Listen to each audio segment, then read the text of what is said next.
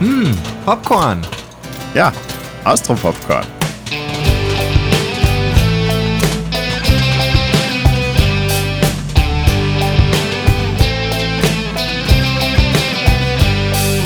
Volksbank, jawohl! Wird mit jedem mal lustiger, ha? Wird mit jedem mal lustiger. Der beste Charakter in der ganzen Serie und er heißt. Kevin. Was mir sehr leid tut für alle Kevins auf dieser Welt. Ja, aber die Kevins auf der Welt wissen eh, dass sie kein gutes Los gezogen haben bei der Geburt, dass die Eltern sich zu diesem Namen da irgendwie bekennen. Aber ich finde, es ist eine sehr schöne Kevin-Repräsentation. Glaubst du, die haben den Charakter Kevin genannt, nachdem sie den so geschrieben haben, wie sie den geschrieben haben? Oder hat der Cha Charakter Kevin geheißen und dann ist es passiert, dass der der größte Creep in ganz Braunschlag war? Äh, ich sag's dir, das basiert auf wahren Begebenheiten, ganz Braunschlag und Kevin ist einfach ein wahrer Charakter und er hieß halt Kevin. Ich verstehe. Wir haben die zweite Folge Braunschlag geschaut. Uh, Wow, ja. Das Wirtschaftswunder. Das Wirtschaftswunder. Und es ist wirklich ein Wunder, was alles passiert im Braunschlag. Seit ein Wunder gefaked worden ist. Oder ist es gefaked worden? Man weiß es nicht. Naja, der, der, was, der Reinhard sieht's jeden Tag, das Wunder, sagt er. Ja, und für 20% sieht das bei Erna. ja, natürlich, weil so, so geht die Maria natürlich um mit den Leuten. 20% sehe ich alles. Ja? Na, aber fangen wir von vorne an. Ja, bitte. Also, es fängt an mit, nicht jeder Schaß ist ein Wunder. Das ist die Grundaussage, die die Kirche da macht. Das finde ich schön. Gibt's da nicht doch auch die Kehrseite dazu und nicht jedes Wunder ist ein Schaß? Ja, ja, bestimmt, aber ich glaube, das kommt nicht in der Episode vor, oder? Na, das darf natürlich der Pfarrer nicht sagen, aber Das finde ich schon sehr lustig, dass die katholische Kirche überhaupt nicht approved von diesem Wunder, aber das ist ja den normal sterblichen Touristenidioten egal, ob das jetzt ein echtes Wunder ist oder nicht, weil es wird einfach so oder so kapitalisiert. Also ja, und ich glaube, kapitalisiert ist da genau das richtige Wort. Da kommen wir sicher später auch noch dazu, weil selbst der Pfarrer vom Vatikan will dann doch länger bleiben aus einem unerwarteten Grund, obwohl er weiß, dass das Wunder fake ist. Also irgendwie hat da jeder nur seine eigenen Vorteile irgendwie im Blick. Und das finde ich irgendwie sehr schön. ja, Braunschlag ist ein sehr egoistisches Örtchen. Vielleicht sogar Niederösterreich. Vielleicht sogar ganz Niederösterreich, ja. Was passiert in der Folge? Es geht darum, dass die Wirtschaft explodiert aufgrund von dem Wunder und, und dass alle gern ein Stückchen abhaben wollen von dem Kuchen. Ja, jeder will ein Stück vom Kuchen haben, außer die Frau vom Bürgermeister, die holt sich den Kuchen woanders. Aber irgendwie geht's halt trotzdem drum, dass jeder von diesem Wunder einen Teil haben will. Aber irgendwie steigt sich trotzdem jeder auf die Füße und es geht sich, also bis jetzt sind wir noch nicht so weit, dass wir wirklich rausfinden, wie das ausgeht, aber es schaut so aus, als wird nicht wirklich jeder davon profitieren können. Ja, weil, also, der Raimund kriegt einmal nix, oder? Auch wenn er gern hätte. Ja, der kriegt sowieso nichts. Der hat immer das Bummerl. Und die Elfi braucht sie eh nicht kümmern um die Leiberl, weil sie sowieso das Erbe kriegt. Die darf an der Kasse sitzen für den größten Meerschweinchenpark der Welt. Ja, natürlich. Aber dass sie die Idee ihrem Vater gegeben hat und der Vater damit zu irgendeiner anderen Frau geht und dann wieder genau dieselbe Idee durchzieht, finde ich halt irgendwie sehr charmant. Du kannst alles von mir haben. Ja, die Elfi ist jetzt auch schwanger. Ähm, ja, ein anderes Wunder, es hört nicht auf im Braunschlag, ich weiß nicht, das Ex Machina sozusagen. Es muss die Geschichte irgendwie weitergehen. Jetzt ist sie auch schwanger oder vielleicht ist wirklich ein Wunder, ich weiß es nicht. Aber von wem ist es, glaubst? Tja, das ist, das ist gemein, wenn man die Serie schon gesehen hat, dann weiß man schon. Aber ich kann mich nur düster dran erinnern. Also, äh, ich will nicht sagen, dass sie es doch auch erwähnen, aber da gibt schon eine Szene, wo der Gary und der, der Richard in der Bar sitzen und der Richard sagt, wir müssen reden. Und er sagt, es geht nämlich um meine Frau und der Gary hat sofort äh, das, was, was, was, was passiert leicht. Ähm, Ja klar, jetzt mache ich das auch noch für dich. Also großartig im Foreshadowing, oder? klar, gell? Und dann sagt er, ja, aber eh nicht direkt, indirekt. Na, Sperma, okay, ja, passt. Also, aber, aber der Gary ist sich nicht ganz sicher. Und es wird uns nicht gesagt, dass da was dahinter steckt, aber Vielleicht ist schon passiert. ja, da gibt's noch mehr zu, zu entdecken, glaube ich. Ja, das war, da, da, da wird noch was auf uns zukommen. Mhm. Sonst passiert noch in der Episode der Streichelzoo, nicht? Glaubst du, dass es in Niederösterreich wirklich irgendwo Streichelzoo, Boah, ich habe das noch nicht einmal gegoogelt. sowas konnte man googeln. Aber ich finde es sehr nett, sie hätten da irgendwelche Kinks hernehmen können.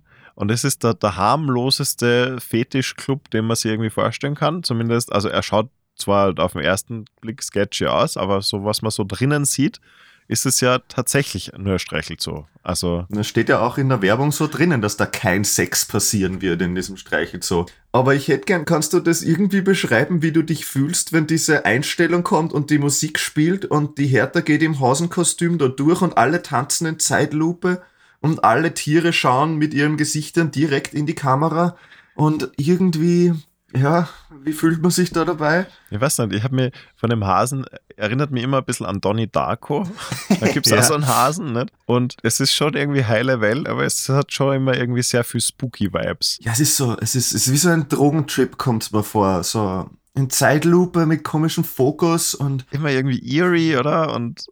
Ja, und, und das Allerbeste an dem ganzen Ding, wenn ich diese Einstellung, ich meine, ich finde es wunderschön eingerahmt und es ist so schön gezeigt, wie diese eigenartige Bar mit den Lichtern und den Ranken und diesen Sexorten mit den, mit den Betten überall. Wunderschön, aber. Kein Sex. Kein Sex, aber, aber kuscheln muss ja auch auf, auf der Matratze passieren können. Aber das Allergeilste ist einfach, wie das Gesicht vom Hasen, von der Hertha, einfach halb eingedäpscht ist. Das haben wir die ganze Zeit gedacht. Das haben die doch sicher mit Absicht gemacht, oder? Das ist der kaputte Duracell-Hase, aber halt einfach kaputt und schier, weil es jedem wurscht ist, weil wenn man in Niederösterreich da hingeht, ja, wie zeigt man, dass das abgefuckt ist? Also, das sieht man auf der Kamera nicht wirklich, glaube ich, aber, aber dieses, ja, und hat halt den Hasenkopf schief auf. Und ich finde das so gut. Ja, ich finde auch, dass sie das auch schauspielerisch gar nicht so schlecht hinkriegen, dass man, obwohl man ja von ihr genau gar nichts mehr sieht, trotzdem sehr viel mitkriegt, wie es ihr geht und man kann sich vorstellen, wie sie reinschaut unter dem. Ja, sie steht ja ganz blank einfach da, die Schultern hängen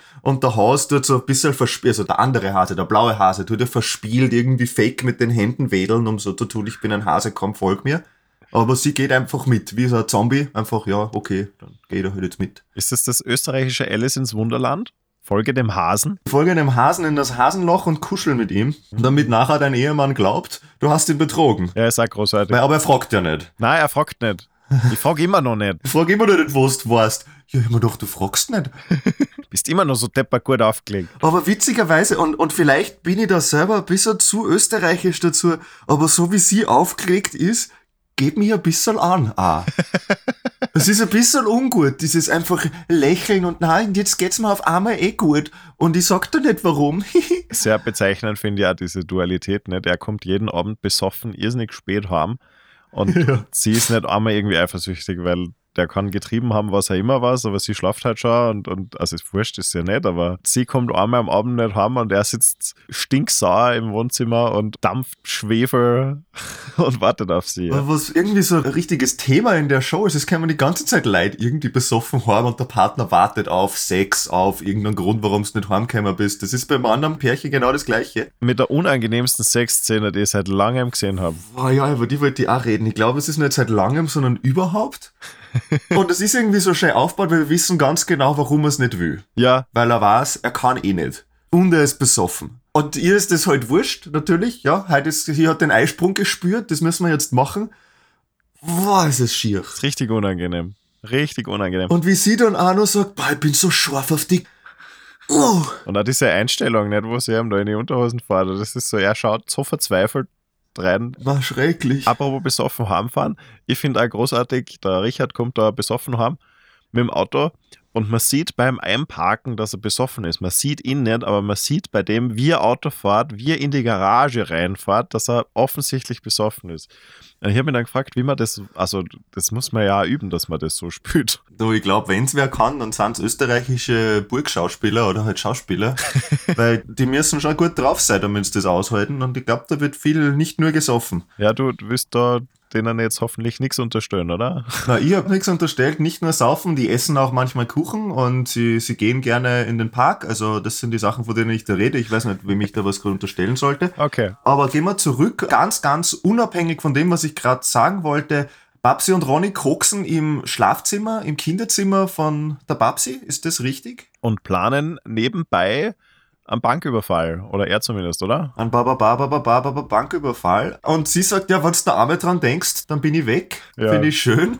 Nämlich genau dann, wenn wir zurück zum Kevin gehen und nach diesem Flash, der da passiert ist, wo beide, Babsi und Ronny, einfach komplett baff stehen. Und man merkt beim Ronny, wie die Zahnräder rattern.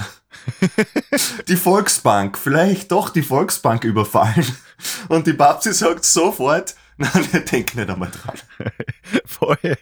Ja, man sieht richtig, dass er überlegt, ob er denn nicht unabsichtlich da schießen kann. Ja, vielleicht geht dir da irgendwas aus. Aber wer will den Kevin nicht unabsichtlich da schießen? Also diesen Kevin.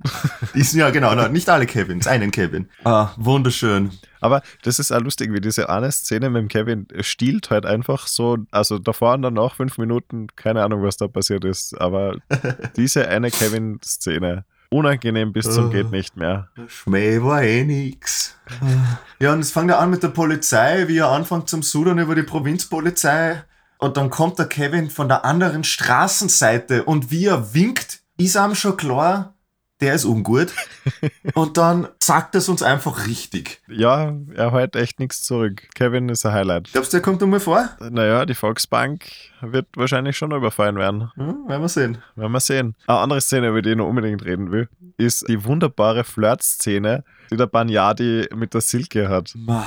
Unglaublich. Das ist wie so ein Disney-Film, eine romantische Liebesszene mit der französischen Musik. Also die Idee, wenn man es so beschreibt, was der, der Pfarrer und das Dirndl vom Land hüpfen durch das Weizenfeld und spielen Verstecken und essen Pilze und essen Fleisch auf dem Picknickdeckchen. Aber wie es gemacht ist, uh, da rinnt's mir richtig immer. Wer, wer kennt's nicht, das Fleischpicknick? Ja, und beide essen dasselbe Hühnchen, wie, was der, wenn man romantisch die Spaghetti isst und beide haben dasselbe Spaghetti im Mund und dann muss man sie am Ende küssen und sie essen einfach ein halbes Brathändel und essen einfach beide an dem drum. Es ist so abartig. Es ist wirklich grauslich, aber es ist wirklich gut gemacht. Aber ich finde auch schon den Dialog, den sie davor haben, wie sie mit dem Händel da ums Eck kommt, Ja. nicht, dass sie umbringen will. Darf ich zuschauen?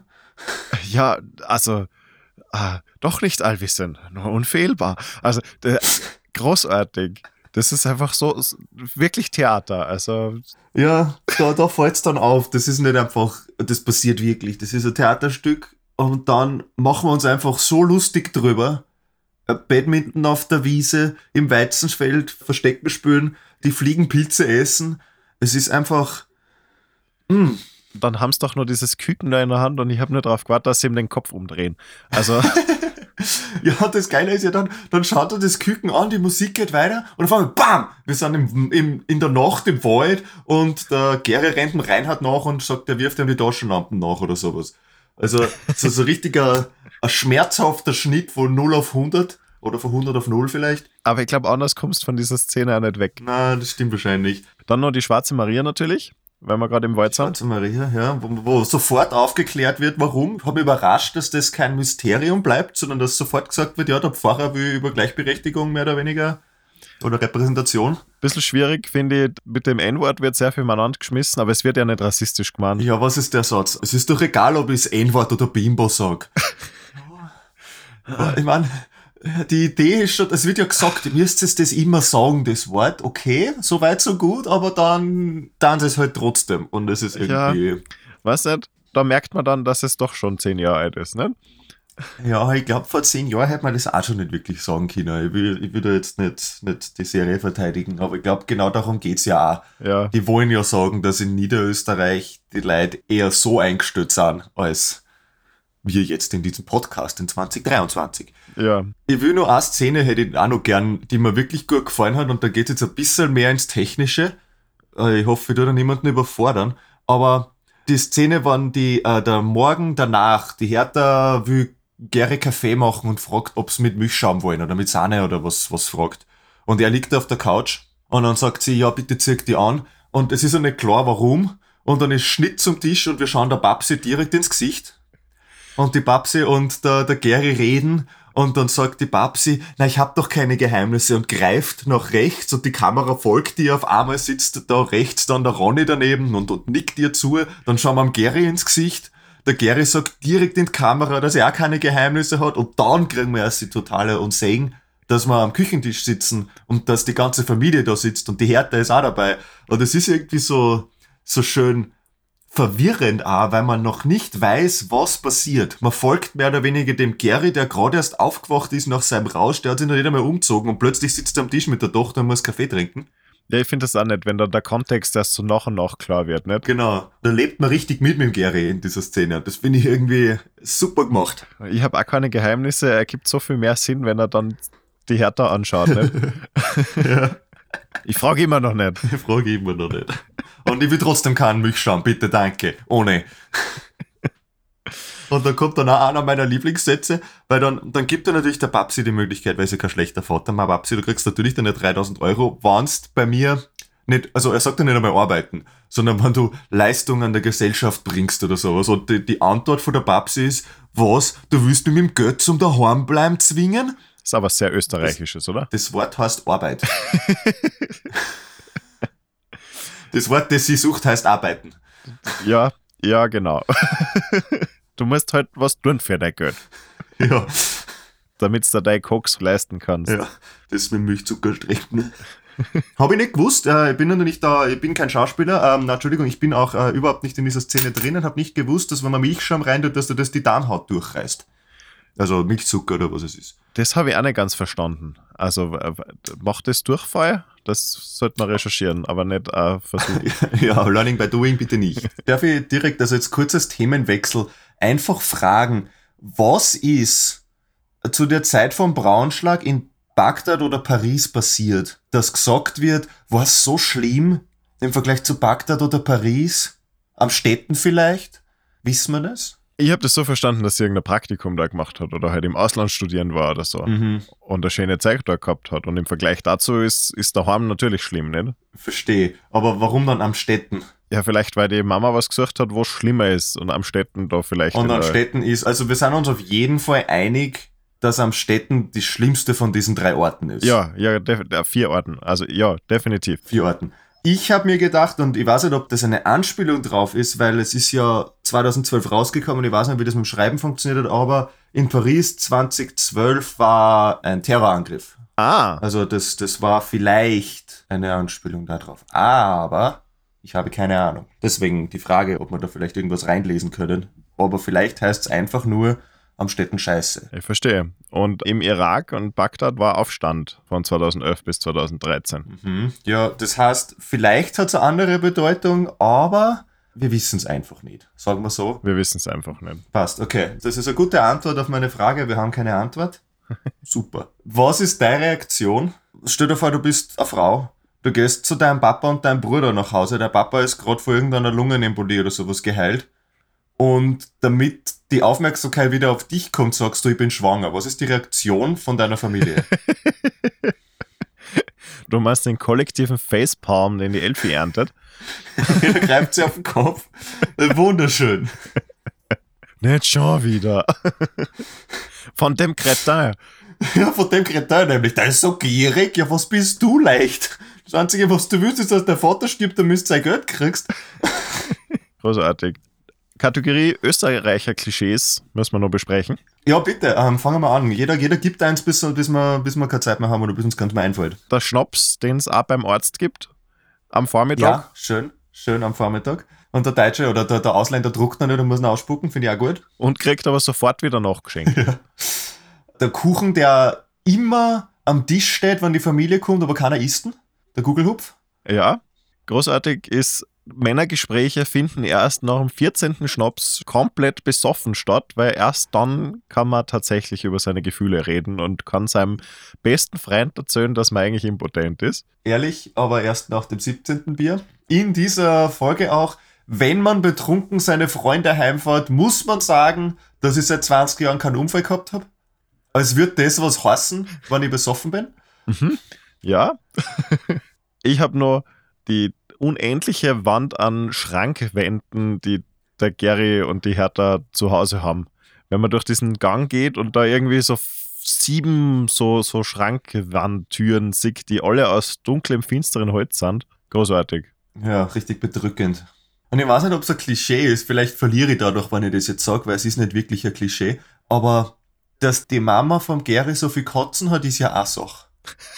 Aber dass sie es geschafft haben, dass in der Szene, die in der Serie landet, die Katze aufs Fensterbankerl springt und nicht trifft und da hinten runterfällt und es geht einfach weiter, als war nichts gewesen, Unglaublich. ist so gut. Unglaublich. Also das Glück musst du mal haben. naja.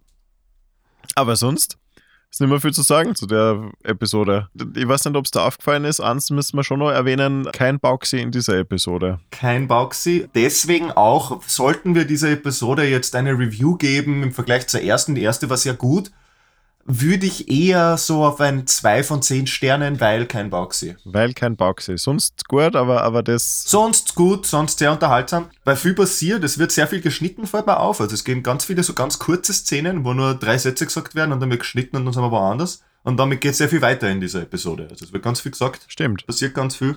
Irgendwie ganz schön. Jetzt noch meine letzte Frage. Beendet man eine Podcast-Episode wie die Folge und sagt, ja, schlecht vor Glück, wir müssen jetzt kotzen, weil es uns so gut geht? Oder mit den Worten, so aus, Schnaps. So aus Schnaps. Wir gehen uns jetzt beide auf unser nächstes Fleischpicknick vorbereiten und treffen uns dann zur nächsten Episode wieder. Wunderbar. Ich freue mich.